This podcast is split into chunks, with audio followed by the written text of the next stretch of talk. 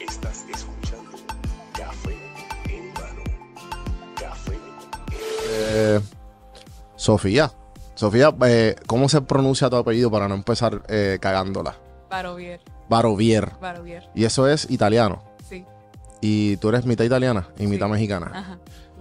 Ok, pues bienvenido a Café en Mano, bienvenido a Puerto Rico. Muchas gracias. Estoy Eh, emocionada de estar aquí. Sí, eh, bueno, así me estabas comentando fuera de la ley que esta es tu primera vez, pero como artista, ¿no? ¿Cuánto llevas con este proyecto y con, y con todo esto? Llevo como desde 2020, Ya, pero hasta el año pasado empezó como a, a fluir muchísimo más y yo me lo empecé a tomar como más en serio porque ya aprendí como a componer y todas esas cosas como lo básico y empezar a hacer como música con la que yo me sintiera a gusto.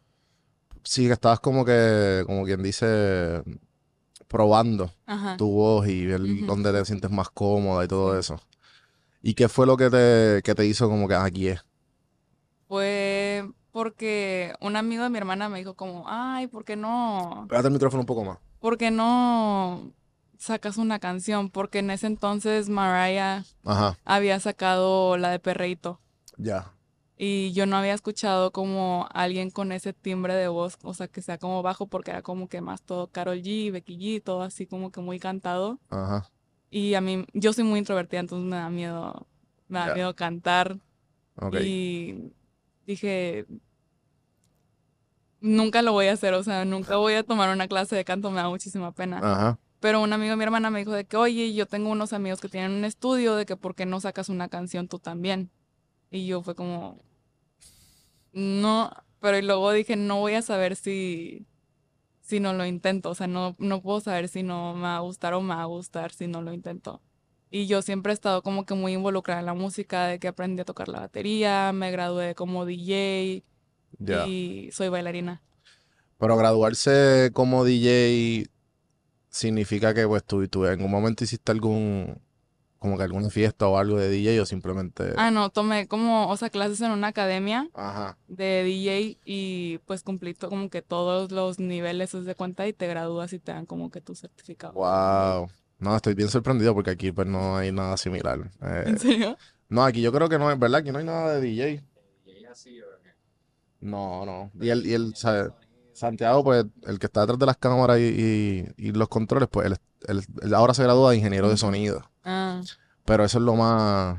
Aquí, pues, me imagino que hay clases de canto, de diferentes instrumentos. Pero algo así oficial como un DJ, pues, no. Por eso estoy sorprendido. Como que... No, sí. Y ahí, pues, después de ahí, si tú quieres, te pones, te ponías otro nombre, te ponías el mismo nombre y podías ser DJ si tú querías. Sí. Ok. Pero sí, como que sabía que quería hacer algo relacionado a la música y de hecho yo en ese en 2019, un año antes de empezar Ajá. mi proyecto, dije quiero ser bailarina de Bad Bunny. Ok. O sea, porque yo era como me encanta, me encanta moverme con la música, me encanta bailar, pero yo nunca pensé que yo iba a ser como la artista. O sea, yo nunca pensé que iba a ser la artista. Y pues probé eso de, de pues tomar el chance de ir al estudio con el amigo este. Ajá. Y justo ahí cuando el productor estaba como que haciendo el beat, dije, aquí es. O sea, como que estuvo muy, no sé, como que no puedo explicar ese sentimiento que yo sentí cuando estaba sentada en esa silla en medio del productor y del ingeniero.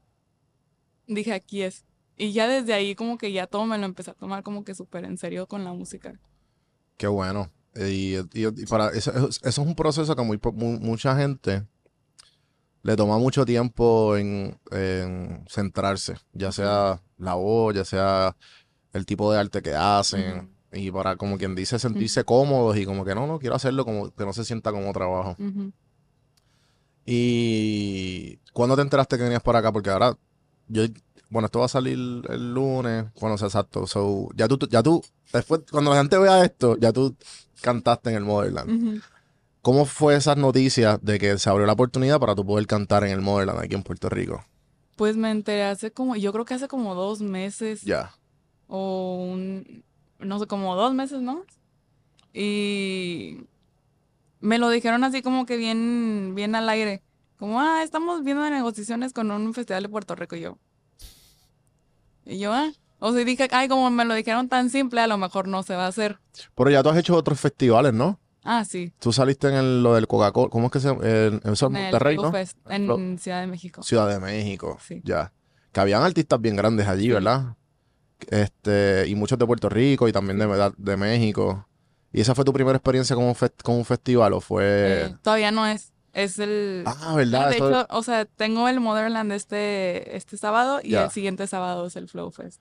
Exacto. O sea, que el Flow Fest es la semana... Exacto, exacto. Ujú, Ok, entonces ya sabías lo del, lo del Flow Fest. Sí. Ok, entonces cuando te enteras de Puerto Rico, vienes para, eh, que vienes para Puerto Rico, ¿cómo se, sabe, cuál fue ese proce- procedimiento, ese, como que digerir, digerir la- las noticias?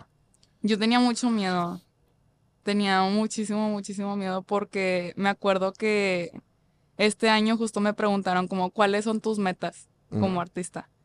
Y una de ellas había puesto como a cantar en Puerto Rico, pero no creí que se fuera a cumplir tan rápido, entonces como que me pegó muy fuerte la noticia de saber que iba a venir para acá.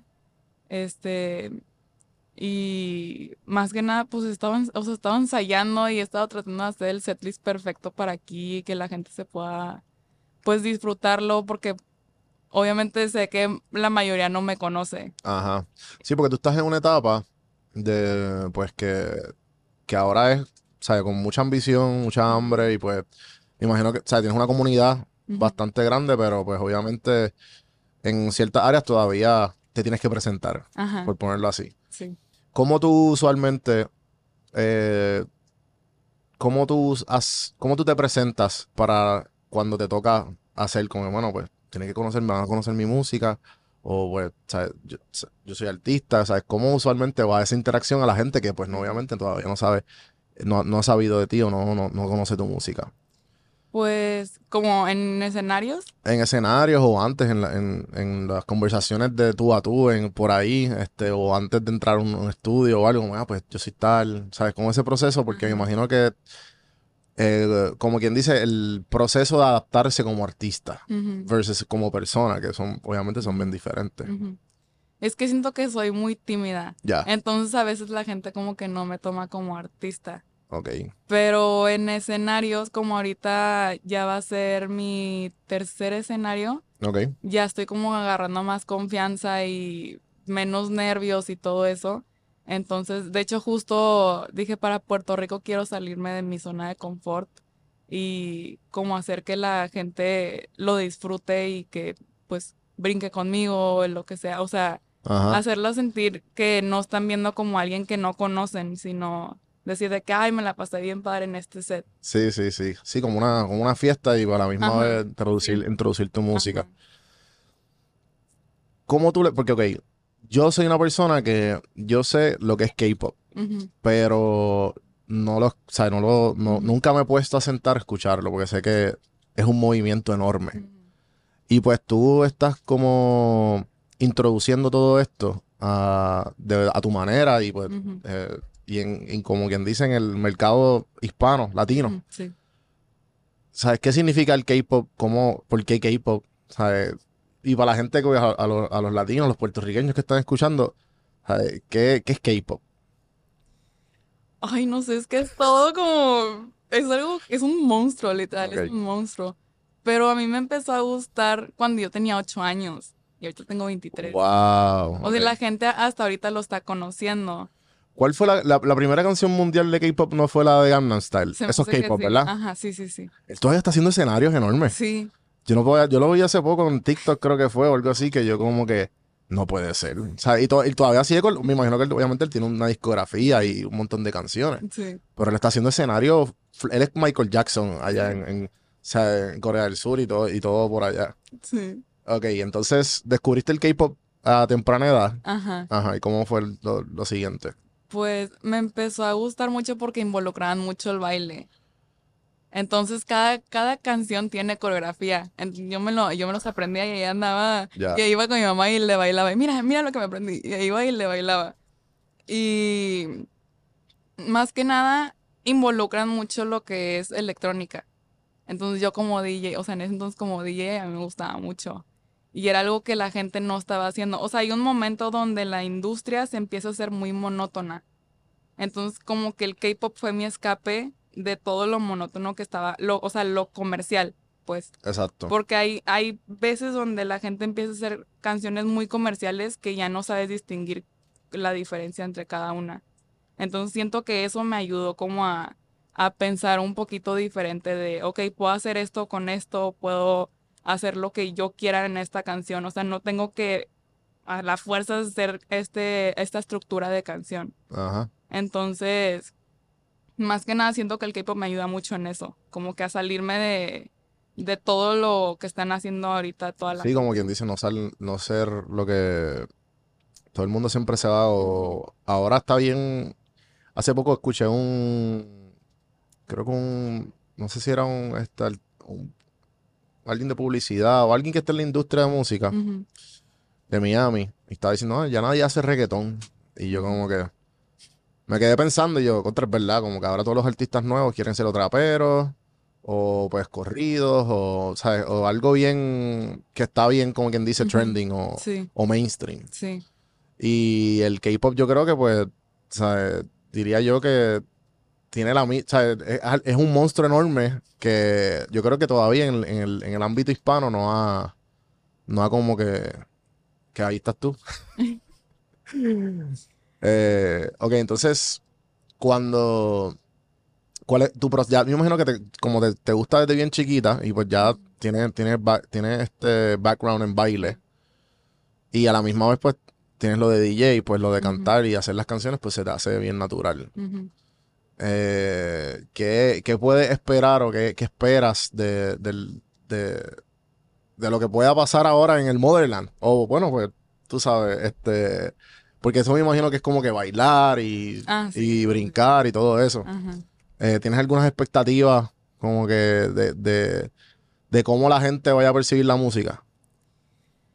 No sé, justo por eso estaba muy nerviosa porque ya estoy tan acostumbrada al público de México Ya. que no sé cómo va a reaccionar otro público del que no estoy acostumbrada. Sí, porque esta es tu primera vez tocando fuera de. Puerto Rico, eh, perdón, de mí. de México. de México. Y yo pienso, yo pienso que te va a ir súper bien. Porque nosotros, esto, tú nos pones algo para brincar y nosotros vamos a brincar. Así que, y tu, y tu música así bien, este, para bailar y para brincar y como que da ese vibe. Sí. So, yo, yo entiendo que no te, no te debes de preocupar. Entonces, además de, de esos sueños de que tú querías ser bailarina de Bad Bunny, ahora a tú ser pues, tu propio artista, como que cómo tú, cómo tú ves que has cambiado y ahora que estás en Puerto Rico, como que es algo, es como una experiencia surreal para ti o... Sí. Y más porque a veces no tomo en cuenta como mis logros porque siempre quiero más y más y más. Entonces estoy en esa etapa donde siento que no estoy logrando nada, pero cuando me pongo a pensar, he, lo- he logrado bastante de donde empecé. O sea, yo jamás creí que iba a estar aquí. Ya. Entonces siento que sí, sí debería de tomarme un poquito más en serio los logros que, aunque sean pequeños. Yo pienso que no es en serio. Yo pienso que la palabra. Esto yo lo hablé, no me acuerdo, con- en una, o sea, en una de las conversaciones que tuve. No es tú tomarlo en serio, sino que como aceptarlo y celebrarlo. Y porque esos logros pequeños, pues hay veces que uno se siente que, contra, no, me siento que no he hecho nada. No estoy, no estoy, no estoy dando lo que uno quiere. Pero después tú miras para atrás y pues coges Sí. esos logros pequeños y tú, "Ah, mira, espérate. Sí, Mira hasta dónde he llegado. Pues yo creo que, que eso, más bien. sí. Eh, entonces, ¿has ido, algu- alguna vez has visto algún artista grande de K-pop en vivo? Ah, claro. Y vas mucho a México. No, Y siempre tengo que viajar, siempre tengo ¿A dónde tienes que viajar? Ah, más que nada, creo que es a Dallas. Yo no, o sea, vuelvo. Yo sé que el- hay un, hay un fandom bien grande de K-pop. Yo creo que no me maten. Pero ¿quiénes son los grandes? Los grandes, no puedo creer que estoy haciendo esta pregunta, pero ¿sabes quiénes son los bien, sabes, los, los enormes ahora mismo? BTS. Ok, exacto, yo los he escuchado a ellos. Los BTS. Y creo que ahorita están subiendo mucho unos que se llaman Stray Kids, que son los que a mí me gustan bastante. Y eso me imagino que ese es tu, ese es tu sueño de colaborar con ellos. Ah, claro. O, te- o tienes algún tipo de, ¿Tienes algún tipo como de... Pues contra, pues damos, voy a tratar de hacer, qué sé yo, por ejemplo, que, que Peso Pluma cante K-pop conmigo. No sé, estoy aquí dando ejemplos aquí, locos, tú sabes, que a lo mejor que tienes algu- alguna así, alguna cosa fantasiosa que tú digas, bueno, en algún momento este artista va a colaborar conmigo. Pues de hecho sí, sí he involucrado a Pluma. Sí he tenido pláticas con mi manager de, es que yo lo, yo lo escucho cantando esta canción. Y nada más como que se me queda viendo así, ¿en serio? Y ya nada más ahí, ahí muere yo. Ah, Ya, ya nunca lo voy a volver a mencionar. no, en algún momento, nunca sabes. Pero sí siento que, siento que mi top, así de que, que yo diría de que esto puede o puede que no pase con Stray Kids. Ellos sí son como que mi grupo ¿Cómo se llaman? Stray Kids. Ok. Y esos son como que, pues, uno de los, de los- de tus favoritos. Ajá. O sea, de hecho, hay una historia de que una amiga, o sea, una amiga que tengo aquí en Puerto Rico, Ya. me, cuando ellos apenas iban empezando y todavía no eran un grupo, me dijo, está en es- este nuevo grupo de que te puede gustar. Y pues yo los empecé a seguir, me empezó a gustar mucho su música porque era también como que se salían de lo que es la industria de K-pop, o sea, hacían como que lo que se les hacía, lo que les diera la gana, hacían con Pero eh, explícame un poco más, como que, ¿cómo tú crees que K-pop se diferencia y a la misma vez, como porque tú crees que eh, ese grupo hace algo diferente? Ah, porque son muy ruidosos. Ah. O sea, hay normalmente hay cierto ruidoso en la industria, pero ellos son como otro nivel de ruidosos. Son súper destructivos y súper así como. Sí, como, no. ¿cómo que se llama esto? Los que, los que hacen mosh pits, Ajá, que son así bien, ajá. ya. Sí, este, ¿quién es el que hace mosh pits? ¿No te acuerdas? De género trap, que es bien famoso. Travis Scott. Tú sabes, sabes quién es Travis Scott, Sí, ¿verdad? obvio. que él pone festivales y que, Ajá. bueno, y yo creo que murió alguien en uno, uno de esos, que eso fue horrible, pero, Sí. pero igual, ¿no son a ese nivel o, o tú crees, o simplemente lo dices por la música? Ah, no, no son ese nivel, pero sí es por la música. Ya, ok. Sí es más por la música. Y ellos, haz de cuenta que me dieron como ese empujón Mm, de empezar a la música. Porque ellos, normalmente casi nadie escribe sus canciones ni las produce. Y ellos sí. ya. Entonces, y ellos tienen mi edad. Entonces, como que eso me motivaba todavía más de hacerlo. Y hasta la fecha me sigo inspirando sus canciones para hacer canciones mías. ¿Cuál es el uso, el usualmente como el, el average de edad de los K-pop artists? O sea, ya- me Mm. imagino, son todos trentones, 20, de 20, No, de hecho, 20s. o sea, de hecho la industria es muy fea ya, de que después de cierta edad ya no puedes como que... me imagino, pues, porque siempre los agarran así como, empiezan a los 16 y luego a los, yo creo que a los casi 30 de que ya como que ya va. Expiraste. Ajá, ya, ajá, Ajá. son muy crueles a mí, sí. Yo no podría. Eh, me, dijiste que pues que era, sea, eres bien tímida y que pues esto, que esto ha sido un proceso para tú salir fuera de tu comfort zone y a la misma vez pues tú sabes pues seguir creciendo uno y pues seguir adaptando skills. Ya has cantado en festivales. Sí, Me dijiste que en dos o tres, ¿no? sí, en dos. ¿Cómo fue ese proceso de porque pues yo soy una persona que yo solamente he hablado en público como de- así como orador o como moderador de una charla una vez con 60, 100 personas. Pero yo estaba antes muriéndome de nervios. Y pues también he tentado con art- art- artistas que o hacen comedia o pues hacen cantan en público o cosas o simplemente ora- oradores. Y pues he escuchado mil técnicas, he escuchado mil cosas. ¿Qué cosas tú tuviste que hacer? O qué cosas te han ayudado que dices, bueno, esto fue lo que me ayudó a mí a centrarme. Hay veces que, o sea, ¿qué me puedes hablar de eso? La primera vez que yo canté en vivo, yo me estaba muriendo. O sea, hasta yo tenía como que así la respiración súper agitada cuando estaba cantando y aparte todo estaba saliendo mal, de que el sonido estaba mal, la canción estaba mal.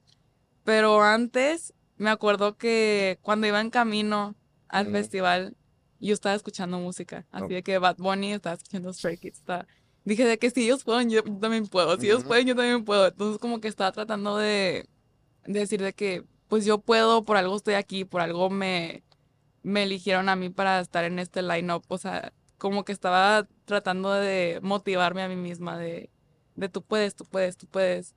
Y todo eso. Y al final, cuando me bajé de ahí, de ese escenario, dije, lo quiero volver a hacer. O sea, ya, ya quiero volver a cantar. ¿Qué tú sientes cuando estás en el, en la escena? Como que, porque he sabido de gente, o sea, no sé, ¿sabes? Lo que, lo que he escuchado son historias de que pues una euforia es como una droga, que es como una, un nivel de dopamina que tú sientes la energía.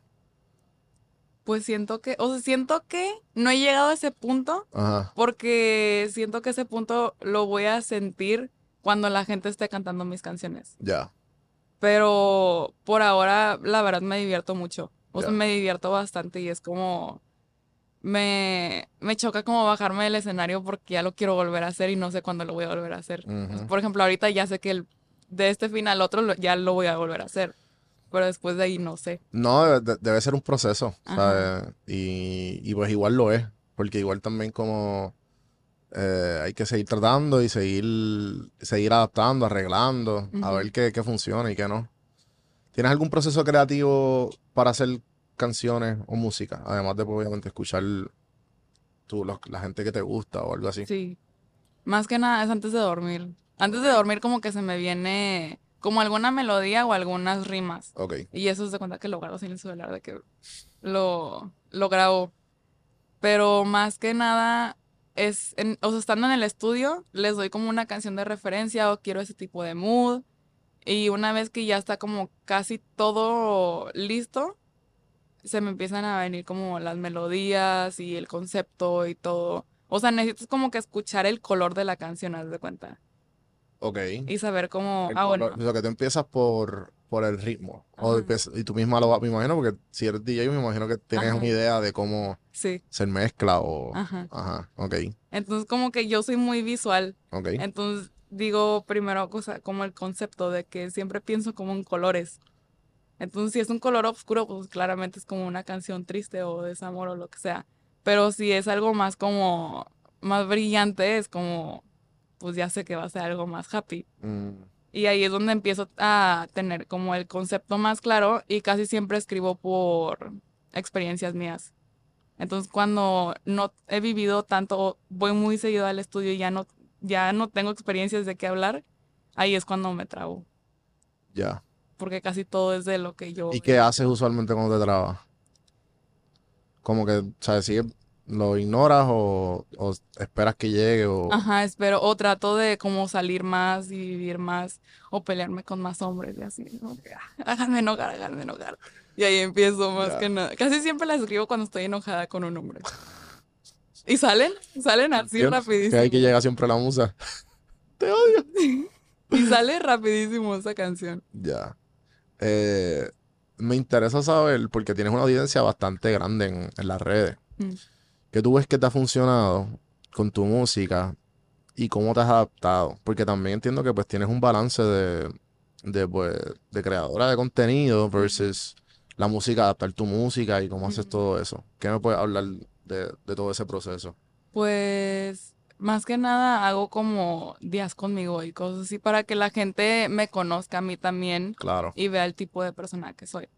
Y más que nada tengo, está como el broadcast channel de los de Instagram Ajá. y casi siempre voy ahí y les digo oigan, mi crush no me pela, ni siquiera le da like a mis, a mis posts y así. O sea, como que siento que tienen ahora esa como amistad conmigo. O sea, me gusta que, que mis seguidores sientan que soy como una amiga más de ellos y alguien en la que pueden confiar y más que nada, literal, hablarme para pedirme un consejo de lo que sea, aunque yo no sepa quiénes son ellos. A mí siempre me va a importar lo que ellos o sea, piensen o por lo que ellos estén pasando o sintiendo. Si yo puedo ayudar en algo, yo siempre los voy a ayudar en algo así. Qué brutal. No, sí, definitivo. Y a la misma vez, este, así es que uno crea comunidad Ujú, y también, al fin y al cabo, ellos son los que van a escuchar tu música. Sí. Qué interesante. Y entonces, ¿qué después de Puerto Rico, qué viene? Después de Puerto Rico viene el Flow Fest, Ok. Ciudad de México. Y está, me imagino que está bien emocionada pa- para, para ambos. Sí. Bueno, ya obviamente esto va a salir luego, pero de, de Motherland, pero igual, para la gente que no sabe qué es el Flow Fest, que no son de México, qué es el Flow Fest. El Flow Fest es como uno de los festivales más grandes de todo México, así como de reggaetón. Ah, wow. O de... Yo no sabía de eso. Sí, está... está Y, to- y, la- y- y has ido ya, eh, a- He querido ir. pero no, nunca has ido de, como de, de, ¿sabes? Disfrutando. Nunca. O sea, que esta es tu primera vez y Ajá, ajá, por eso todavía estoy más así como... Wow, No sé qué esperar. De ninguno de los dos no sé qué esperar. Ya. ¿Y tienes alguna otra, otras metas? ¿Tienes, el- sabes, qué, qué podemos esperar de ti en el futuro? Se vienen nuevas canciones Ya. y se vienen muchas cosas que ni yo estoy preparada para hacer. Lleva tres años en este, en todo este proceso. Sí. ¿Qué consejos tú le darías a otros artistas que están tratando de, pues, como tú al principio, que no sabías si sí o si no, si escuchar a aquel, aquel pana que te dijo, mira, pues ven, yo tengo una... ¿Qué has aprendido, qué, qué has aprendido en estos tres años? Y que tú le dirías, maybe, a, a la Sofía de hace tres años atrás que no, que a lo mejor no se atrevía, o a lo mejor mírate dónde habrás llegado, Mm. ya vas a, ya has cantado festivales, ahora vas para dos más, como, que- que- ¿qué tipo de consejo le darías? Le diría que nada más hiciera las cosas. Que no lo piense que nada más hiciera las cosas. Ujú. Y que no importa cómo te dan los demás o si no te apoyan los demás, contarle que tú estés segura de ti misma y que tú, o sea, que tú pienses que tú lo vas a lograr, con eso es suficiente para llegar a otros lugares que ni siquiera tú creíste que ibas a llegar. O sea, si tú piens si tú crees en ti mismo, yo pienso que eso te puede llevar a lugares que nunca imaginaste. Ya. Eh, definitivo, estoy 100% de acuerdo contigo. La- creo que el, el- el hecho de uno creer en uno mismo eh, lo lleva bien lejos. ¿Y cómo te gustaría que, te acue- que se acuerden de tu nombre o de, o de tú siendo artista Mm. en algún futuro lejano? Ay, no sé. Porque siempre digo como que quiero ser, quiero ser recordada con, con amor y cariño. Entonces, siento que es como la gente que, que me escucha mi música y todo eso, siento que me tienen como ese cariño, aunque ni siquiera me conozcan en persona Ajá. y que me vean como una hermana mayor. Entonces me gustaría que me recordaran como alguien así que tal vez los ayudó a seguir sus sueños. Brutal. Ahora estás en Puerto Rico y obviamente vas a, este, tu meta ahora mismo es el Motherland. Sí. Pero tienes algo que quieras hacer en Puerto Rico, ¿sabes? Tienes, que, te has, que has visto, que no has hecho, que no has comido. Eh, ¿qué, puede- qué- qué me puedes decir de estar aquí en Puerto Rico a, a pesar de que obviamente estar mentalmente preparado para cantar y eso? Ah, de hecho hoy, hoy estábamos hablando de, nos, nos trajeron en Uber y nos dijeron de que, ay, aquí está la placita de, ¿de qué? De De Santurce, placita de Santurce. ay, yo voy a ir hoy. Yo voy a ir hoy. La placita es eh, uno de los mejores spots, pero hay mucho, hay mucho turista. Ah, Te lo vas a disfrutar, pero es como. Yo creo que vi un TikTok hace poco de, de una latina que vino a visitar y fue a la placita, porque eso es.